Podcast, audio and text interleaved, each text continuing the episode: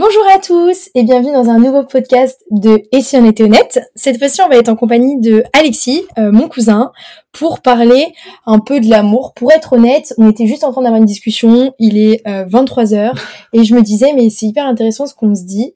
Viens, on, fait un podcast et on parle. Donc peut-être que ça aura ni queue ni tête ce qu'on dit, même si je pense que ça, ça peut en intéresser certains, mais c'est une discussion euh, banale sur l'amour. Donc euh, voilà, Alexis, euh, ce qu'on se disait, c'était la pression sociale qu'on avait à nos âges, parce qu'on se faisait, on se faisait la remarque comme quoi, bah autour de nous, il y en a qui se marient, qui ont des enfants.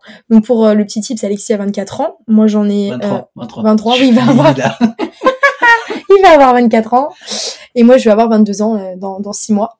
Et donc, en fait, on se rendait compte qu'à nos âges, bah, il y a une sorte de pression parce que tout le monde se marie, trouve quelqu'un finalement. Et euh, ça nous ramenait aussi à une deuxième question qui était un peu euh, la fausse construction qu'on a sur l'amour, notamment à cause des films. Enfin voilà le petit disclaimer de où on en était. Alexis, tu veux euh... Voilà, euh, de fil en aiguille tout simplement. Et c'est vrai que c'est des, des, sujets qui sont assez importants, dont on a parfois une fausse image, je trouve, dans la vie tout simplement, parce que c'était des sujets où on n'a pas été on n'a pas été vraiment informé ou, euh, mm. ou ce genre de choses tout simplement c'est des choses qu'on apprend sur le tas euh. c'est ce qu'on ce qu'on se disait surtout c'est que on pensait que il fallait avoir euh, enfin quand on était jeune on pensait qu'on n'allait pas avoir besoin de beaucoup beaucoup d'amoureux entre guillemets ou d'amoureuses pour rencontrer le bon ou la bonne et au final quand tu grandis tu te rends compte que c'est pas aussi simple que ça c'est pas la vision qu'on a dans les films, c'est pas la vision qu'on nous fait quand on est petit, du euh, tu rencontreras ton grand amour et puis euh, vous vivrez heureux. Comme si euh, on allait rencontrer notre grand amour à 20 ans, quoi. Alors qu'en fait, non. Enfin, il y en a qui le trouvent et c'est très bien et ils ont de la chance. Mais il y en a qui... Je trouve que c'est vachement rare. Et l'exemple qu'on peut prendre, c'est qu'on peut prendre, pardon, c'est les films. C'est bête, hein, mais un film de Noël. Tu prends un film de Noël, c'est une femme qui, qui est dans son, à fond dans son boulot, qui revient typiquement dans sa ville natale, et qui revoit euh, son amour de jeunesse. Son premier et là, un coup de foot direct.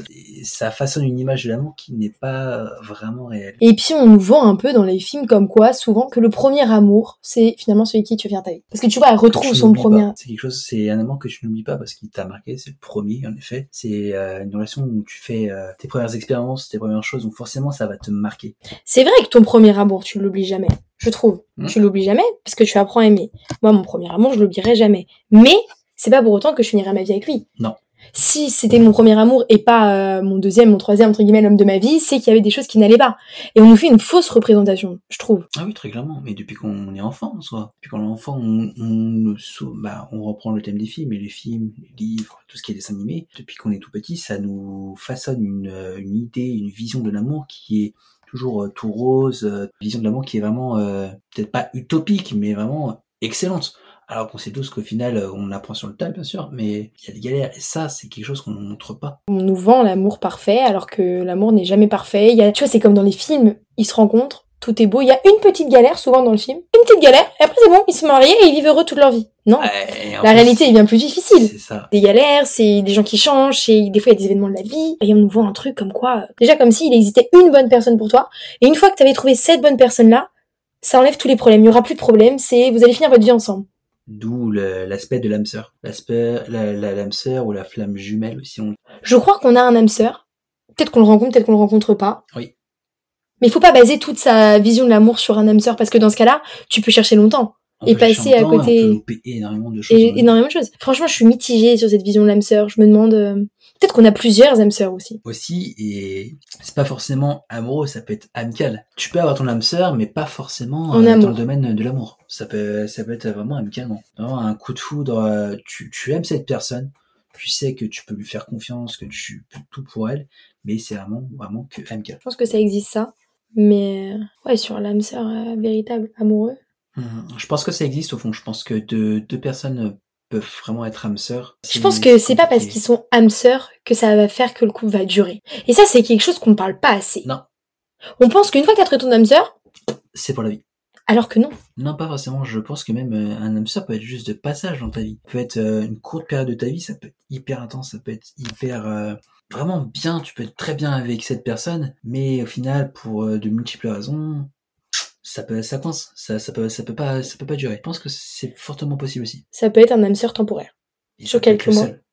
C'est ça le truc. Je me dis, imagine un jour, on rencontre notre âme sœur et on le laisse passer parce qu'on sait pas que c'est notre âme sœur. Mais dans ce cas-là, tu te poses la question pour tout le monde. À chaque fois, tu as une certaine connexion avec quelqu'un, à chaque fois que tu sens un bon feeling, et je t'en ai raconté l'exemple tout à l'heure, euh, tu dis, putain, c'est peut-être elle. Sœur, c'est, moi j'ai l'impression, j'ai un peu cliché de sœur, tu le ressens. Cliché, mais coup de foudre.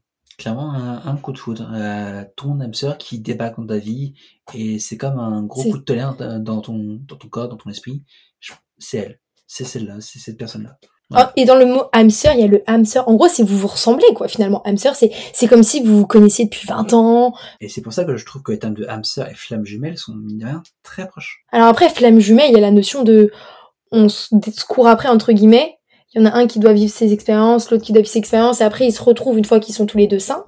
Alors D'accord, c'est je que vous... sœur, tu penses que c'est plus direct. Ouais, c'est ça. Bah, c'est, flamme jumelle, c'est... il y a un parcours initiatique. hein. Voilà, d'accord. Bah, c'est comme ça que les gens le décrivent. hein. Et du coup, pour revenir, toi, ça te met pas la pression Les gens qui se marient autour de toi, qui ont des enfants? Non, je me suis fait à cette idée-là que euh, chacun son rythme en fait. Je, je, pars, je pars plutôt de ce principe-là. Chacun son rythme. Je prends l'exemple bah, de mes meilleurs amis. J'ai ma meilleure amie qui a eu euh, un enfant au mois de mars. Elle est plus jeune que moi. J'en ai 23, elle en a 21. Et voilà, elle a eu son enfant. Je suis super fier pour elle, je suis super content pour elle. Et mais je, me dis, bah, je suis à mon rythme. C'est très bien pour elle qu'elle ait eu son enfant.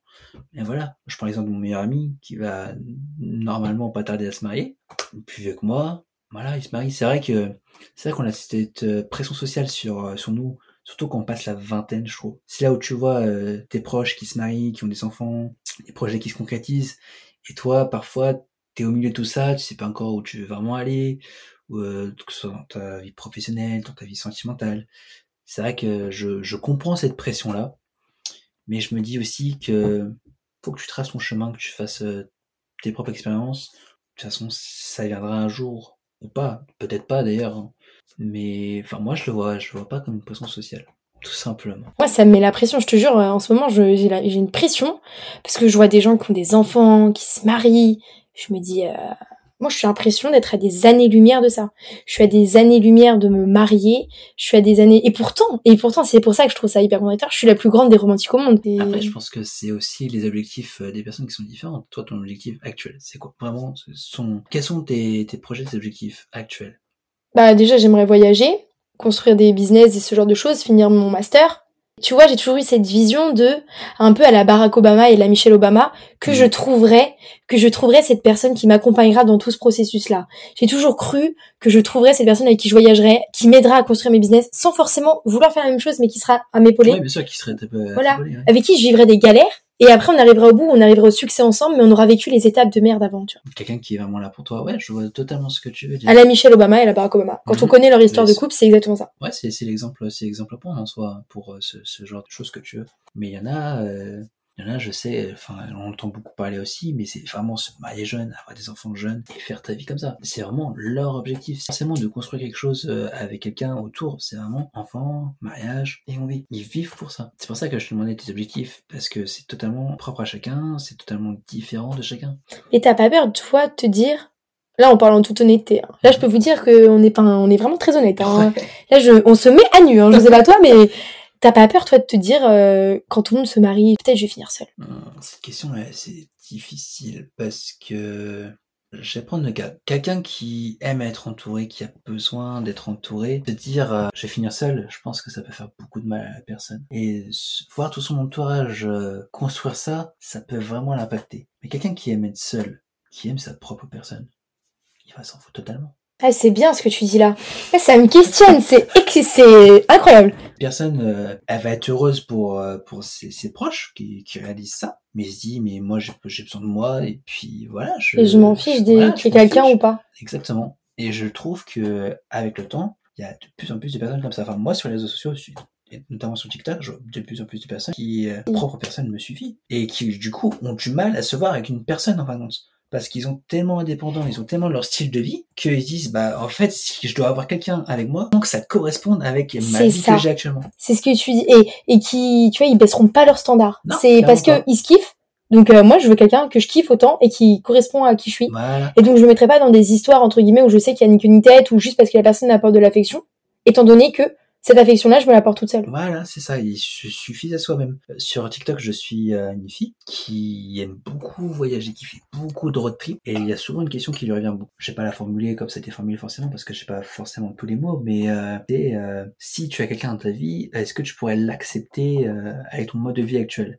Elle dit clairement, mais il faudrait que ce soit une, une personne qui me correspond énormément à mon train de vie, à ce que je fais, et qui devra respecter mon indépendance. Tu vois, si elle n'a pas cette personne-là, ça pourra pas fonctionner. Donc tu vois, c'est pour te dire à quel point il faut vraiment euh, une personne qui, qui correspond vraiment à tes attentes, à tes envies. Hyper difficile à trouver. Sélectif, c'est super sélectif. Du coup, enfin, dans ce cas-là, au moins tu sais ce que tu ne veux pas. Ouais, mais tu fonctionnes moins au coup de foudre. Parce que des fois, tu peux avoir un coup de foudre pour quelqu'un qui, finalement, quand tu creuses, ne correspond pas à ton de Très clairement, oui, tu fonctionnes beaucoup moins. Tu euh, rationalises les sentiments. tu oui, c'est clair que tu fonctionnes. C'est le contraire des films d'amour, finalement. Les films d'amour, c'est les coups de foudre. Parce qu'on nous a vendu ça. Est-ce que tu, est-ce que t'as déjà vu un, film avec une personne qui est hyper indépendante euh, Tu le vois pas? Ça, tu le vois pas. C'est, on en revient au, sujet de départ. C'est, euh, on te vend l'amour co- comme, un coup de foudre, euh, comme, euh, comme ça, alors que là, on vient dans l'exemple, ça peut être totalement différent. Peut-être qu'au final, ce qui serait le plus beau, c'est d'avoir le coup de foudre pour soi-même. Ces genres de personnes ne l'ont pas pour, pour eux-mêmes. Mais, mais c'est le plus beau. Moi, j'admire les gens qui s'aiment profondément pour qui ils sont, qui aiment leur compagnie et qui n'ont besoin de personne. Parce que ces gens-là, c'est pour moi, c'est ceux qui sont véritablement heureux. Parce que demain, Ouais, quand ils ça. se mettront en couple, euh, ça sera que du plus. Ils seront avec quelqu'un qui acceptera ça. Exactement. Et ça, je pense que c'est un gros en soi pour quelqu'un qui a toujours été entouré, euh, devenir comme ça, un énorme travail sur soi-même. Moi, j'essaye de le faire là, hein, depuis peu. Justement parce que j'ai cette pression sociale là et je me rends compte que bah en fait euh, clairement je suis pas aujourd'hui enfin moi j'ai un peu une philosophie de je veux devenir une bonne personne pour quand je me marierai avec entre guillemets genre euh, l'homme de ma vie. Et je veux devenir une bonne personne parce que à ce moment-là je veux me suffire à moi-même je veux me kiffer je veux découvrir savoir ce que j'aime etc et je me dis tu vois j'essaye de faire ce travail là mais moi qui ai toujours été entre guillemets entourée toujours eu euh, des amis j'ai toujours un peu enchaîné des relations bah, j'ai jamais été vraiment seule. Du coup faire ce travail Déjà, ça demande énormément d'honnêteté vis-à-vis de soi-même. C'est très dur, c'est très long. Des fois, il y a des rechutes. C'est vachement dur.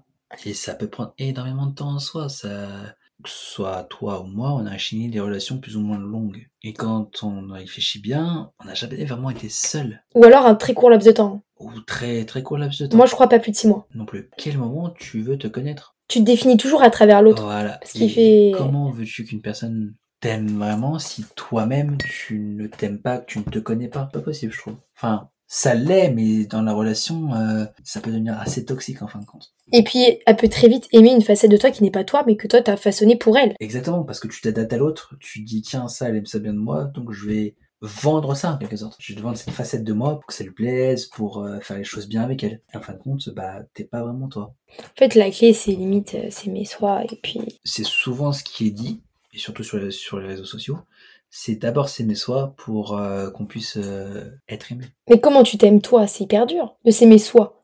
Quand on, on t'a jamais appris à t'aimer toi, Non, comment tu peux t'aimer toi? Tout le monde dit oui, il faut s'aimer soi, il faut s'aimer soi, d'accord? Mais tu t'aimes pas toi du jour au lendemain. apprends-moi, vas-y. Ouais, Donne-moi dis-moi. les ficelles du truc. Dis-moi comment je m'aime. Alors il y en a qui disent bah passe du temps avec toi. Ça c'est vrai, je pense que je pense que c'est vrai. c'est vrai parce que t'apprends à kiffer ta propre compagnie, tu te rends compte que t'as besoin de personne pour faire tout ce que tu veux, mais des fois t'aimes bien que l'autre il, te- il soit là, qu'il t'épaule, qu'il te fasse des petits compliments, des petits câlins, des petits... C'est la fonction, l'affection que t'apporte une personne. Ça veut dire qu'en fait finalement quand on y réfléchit, toi-même tu te portes pas assez d'affection. Faudrait s'auto-porter de l'affection. Tu tu t'apportes pas assez d'affection toi-même. Et c'est pour ça que t'as besoin des, des autres. Et là, il y a une question qui se pose, c'est est-ce que tu es avec la personne parce que tu aimes la personne ou parce que tu aimes l'affection qu'elle te porte? Est-ce que tu aimes vraiment la personne pour ce qu'elle est? Ou alors c'est vraiment de l'affection qu'elle te porte, à laquelle tu tiens? Et donc euh, tu peux pas forcément t'en détacher parce que t'aimes ta vie d'indépendant, t'es indépendant, t'es bien seul, mais t'as besoin d'affection donc t'es bien avec une personne dans ta vie. Comment différencier les deux? Je pense que ça, t'arrives à te différencier une fois que t'apprends à t'aimer. Du coup tu sais. Voilà, Exactement. Et je pense que c'est pour ça aussi que tu te rends, peut-être même tu te rends compte qu'il y a des personnes dans ton passé que t'as pu aimer. C'était juste parce qu'ils te tenaient de l'affection. Et surtout, surtout dans des premières relations. Je suis pas sûre. Moi, mon premier amour, je sais que j'étais amoureuse. Oh, oui, bah dans tes premières relations, euh, je te parle pas forcément de ton premier amour. Premier amour, c'est celui qui marque, mais dans tes premières relations, tu sais pas vraiment si t'aimes la personne, si tu es en recherche. Premier amour, c'est clair et net que t'es amoureux, t'es amoureuse, parce que tu le ressens, c'est quelque chose qui te prend au trip, très clairement. C'est quelque chose qui te prend vraiment au trip, ça, ça te prend, tu, comme j'ai dit tout à l'heure, tu vis tes premières expériences, tu, tu le sais. Peut-être qu'on on perd un peu ça. C'est ce que tu, je rebondis dessus. Tu vois, le premier amour, comme tu l'as dit, ça te prend aux tripes. Et peut-être que je trouve dans les relations après, est-ce que, enfin, ça te prend jamais autant aux tripes, tu vois, parce que on n'aime jamais de la même manière. Non, tu peux pas aimer euh, deux personnes de la même façon. Impossible. Deux, Chaque trois- amour est, est spécial et beau ça. à sa manière. Hein. Euh, je dis pas que le premier amour est le meilleur des amours, hein, pas du tout. Non, Hum, pas forcément. Ouais, heureusement. Et je me dis, l'âme sœur, moi j'ai cette vision de, il va me prendre aux tripes, autant que Ouais, le premier exactement. amour, ou voire plus, voire. euh, C'est la vision, c'est la vision, ça, ça te frappe, ça te, ouais, ça te prend en trip. C'est ce que, c'est ce que je disais, ça, ça te prend en trip. Mais est-ce que ça c'est pas aussi une vision erronée? Penser que l'âme sœur te prend aux tripes. Parfois, je crois aussi à cette vision que l'âme sœur, ça se construit. Tu peux rencontrer quelqu'un qui au départ n'était pas ton âme sœur, enfin, ou t'as pas l'impression que c'est ton âme sœur, tu le ressens pas directement, mais vous construisez une histoire. Cette personne-là est grandie avec toi, elle te correspond, et finalement vous vous rendez compte, c'est une évidence, c'est ton âme sœur. Au final, tu sais jamais qui est ton âme sœur jusqu'à la fin de ta vie. Tu vois, tu peux, tu peux penser que c'est quelqu'un, et à 40 ans, tu divorces, tu rencontres quelqu'un d'autre qui cette fois-ci est ton âme sœur. Voilà. Je pense qu'on sait qui est notre âme sœur quand on a 80 ans. Entre guillemets, et... Bah oui, parce que t'as as vécu, t'as tes expériences, tu, tu sais définir. Mais quand t'as 18, 16, 17 ans, pas ça va, t'as pas l'expérience, t'as Mm. pas le recul nécessaire pour dire ça c'était euh, mon âme sœur, ça c'est mon premier amour. Ça c'était la dépendance. Ah, ah ouais, la dépendance, la dépendance affective, ouais, voilà.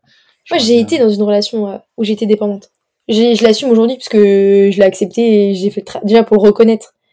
Voir que t'es dedans, c'est compliqué. Je sais pas si toi t'as déjà été dans une relation un peu où t'étais dépendant, ou alors peut-être que ta partenaire était dépendante. J'ai eu une relation où ma partenaire était dépendante.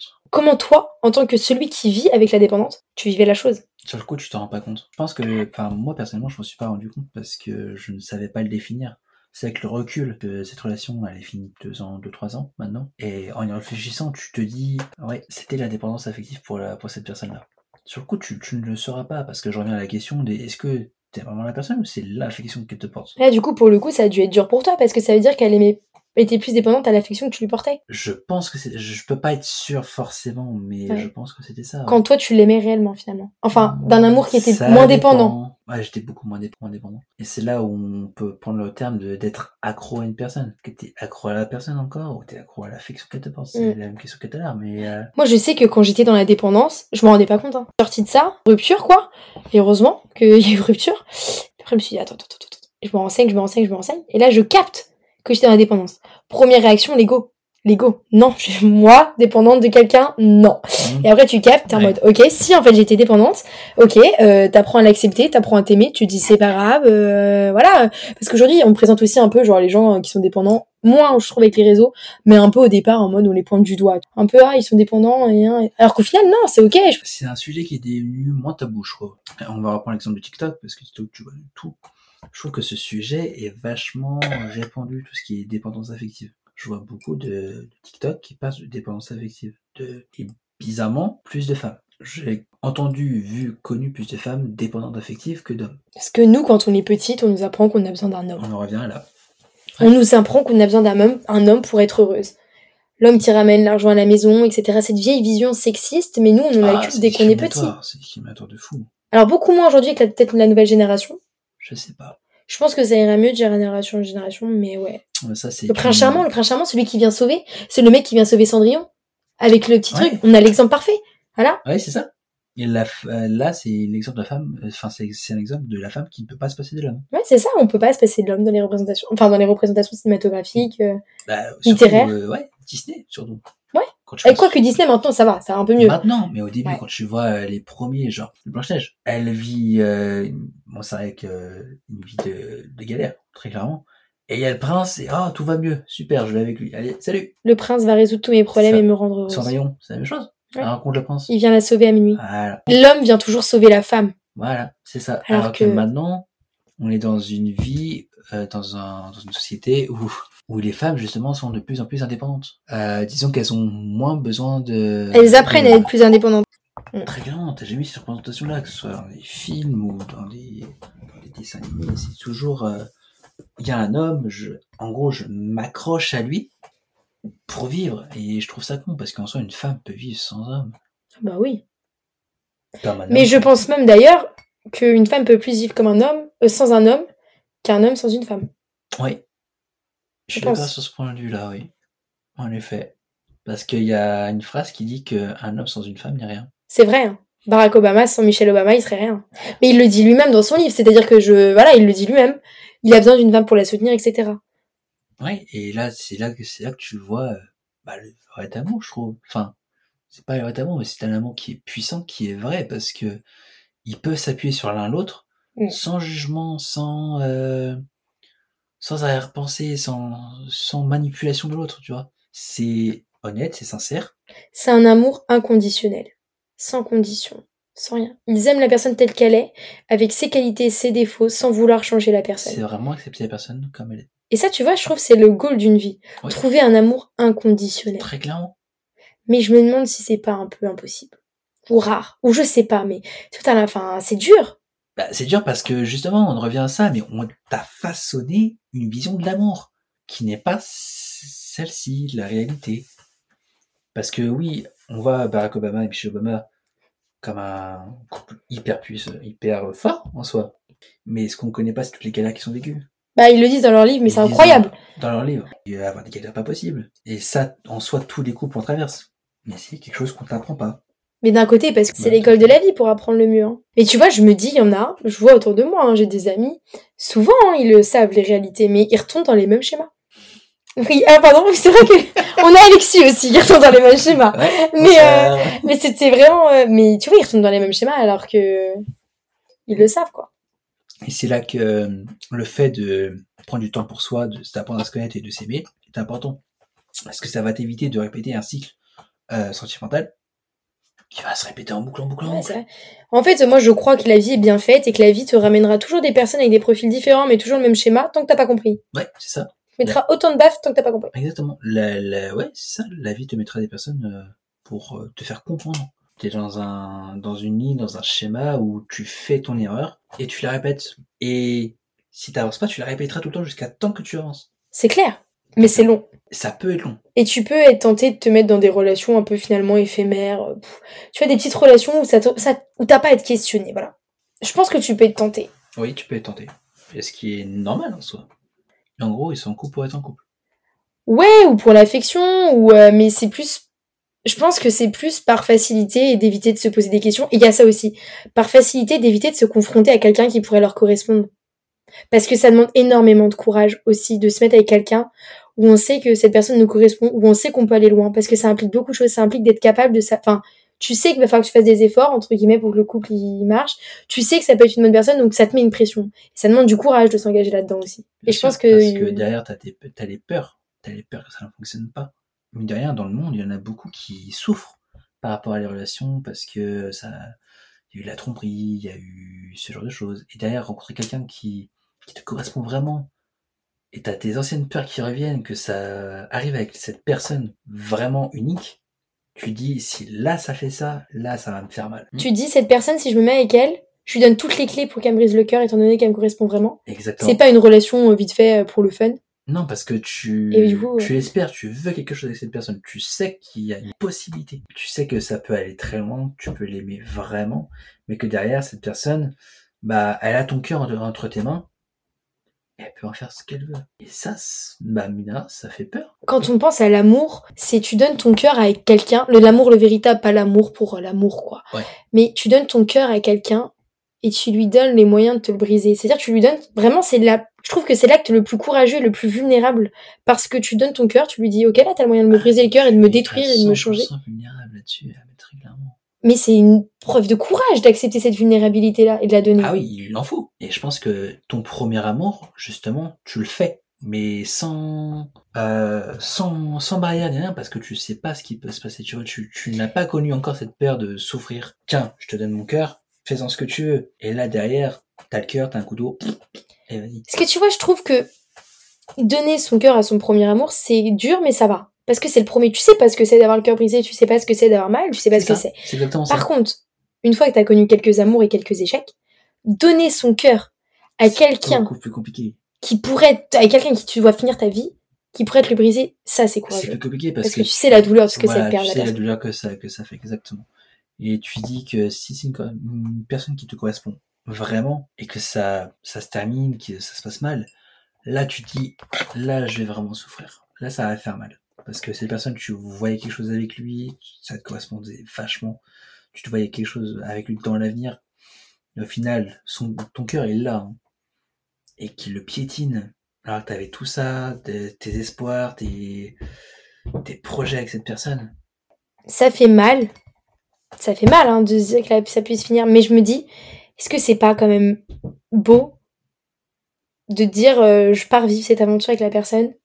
Et même si ça se finit, c'est pas grave, mais au moins j'aurais vécu un truc avec quelqu'un qui me correspond vraiment. Parce que à se perdre dans des histoires sans qui n'ont ni queue ni tête, à se perdre dans des relations éphémères, dans des relations où tu sais que la personne ne te correspond pas 100%, mais tu vas avec pour de l'affection, finalement tu te fais du mal à toi-même. Alors que par contre, le bonheur que pourrait te procurer une véritable relation avec quelqu'un qui te correspond, je trouve qu'il vaut le risque de souffrir.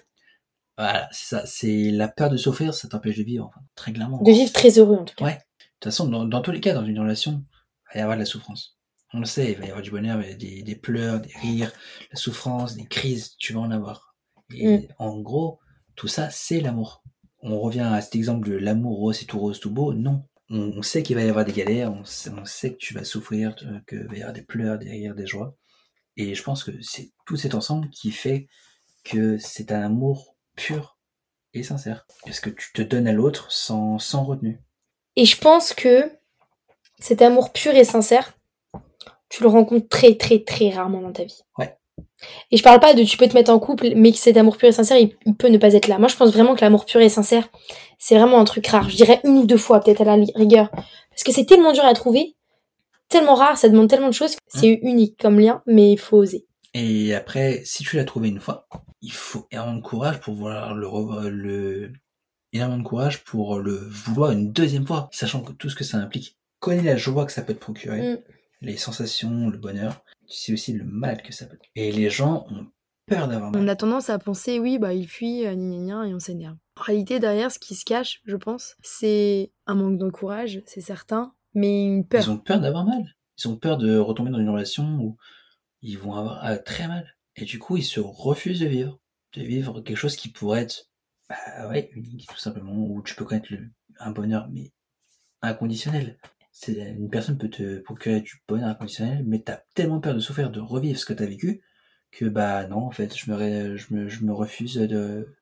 C'est triste parce que tu t'empêches de vivre réellement.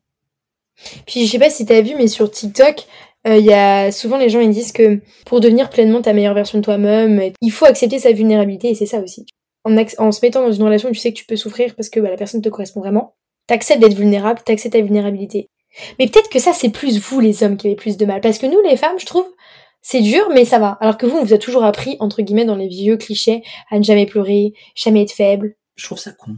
Très clairement. Mais je suis d'accord, mais peut-être que c'est peut-être pour ça que certains hommes ont plus de mal à accepter leur vulnérabilité et se bah, mettre dans des histoires avec des femmes qui leur correspondraient. Et c'est l'image qu'on se fait de l'homme. Et on, on en revient au film encore une fois, mais dans un, dans un film romantique où tu vois un homme pleurer, où tu vois un homme euh, vraiment démontrer sa vulnérabilité. Quand ça arrive, hein, c'est pas tout le temps. C'est rare. Ouais. C'est rare. Tu le vois jamais ça. Donc oui, forcément, les hommes sont euh, cette vision de l'homme dur euh, qui doit pas pleurer, qui doit mm. montrer euh, sa force.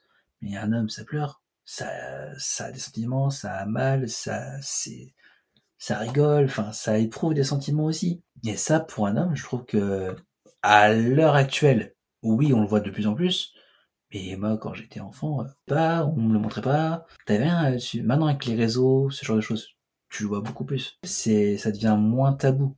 Et pourtant, moi, je respecte beaucoup plus un homme qui sait montrer qu'il est vulnérable, qui ose dire quand il est triste, quand il est pas bien, qui ose pleurer parfois, qu'un homme qui garde tout pour lui. Je trouve qu'un homme qui ose montrer sa vulnérabilité est bien plus courageux qu'un homme qui garde tout pour lui, qui montre rien. Il, il en faudrait. Très clairement. Parce qu'on revient à donner son cœur, c'est la même chose, tu donnes ta vulnérabilité, la personne en face peut en faire ce qu'elle veut, ce qu'il veut, pardon.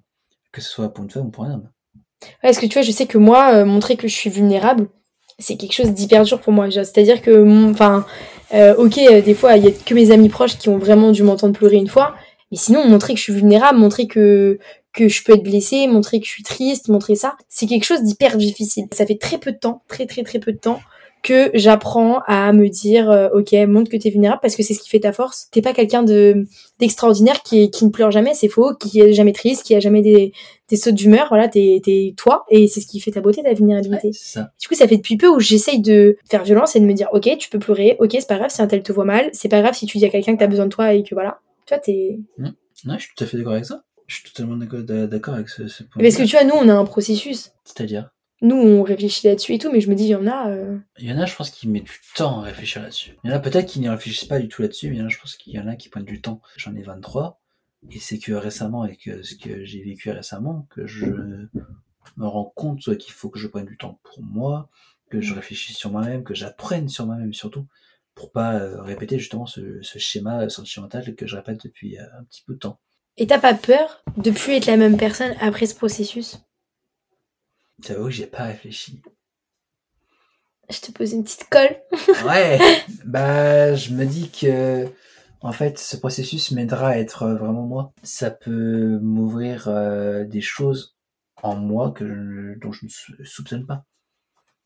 C'est une très belle réponse, ouais. c'est vrai. Bon, hein. J'en sais rien, mais je trouve ça, ouais, je trouve ça juste. Ouais, la conclusion, c'est euh, c'est euh, s'aimer soi, ne pas avoir peur d'être vulnérable, aimer toutes ces facettes de soi, avoir le courage d'oser des relations avec des gens qui nous correspondraient vraiment, et ne pas se mettre la pression finalement. Ouais. Je pense que c'est un bon processus pour que tout le monde soit en phase avec soi-même et en phase pour être avec quelqu'un qui te correspond vraiment. Je pense qu'on peut conclure là-dessus. Très clairement. Là, je pense que euh, vraiment, euh, j'espère que vous serez indulgents avec ce podcast parce qu'on a été en, pour le coup, en toute intimité là. hein. C'était vraiment euh, le plus honnête possible. hein. Les, les peurs dévoilées, les, une vraie discussion, mais très intéressante. Je trouve aussi. Très intéressante discussion. Bah, faites vos retours. Et puis, bah, je te remercie beaucoup, Alexis. Merci à toi. Vous retrouverez très prochainement d'autres podcasts avec Alexis. Et puis, voilà. Ah bah avec plaisir. si des, des sujets comme ça, ouais, ça tout. Salut, Alexis! Au revoir.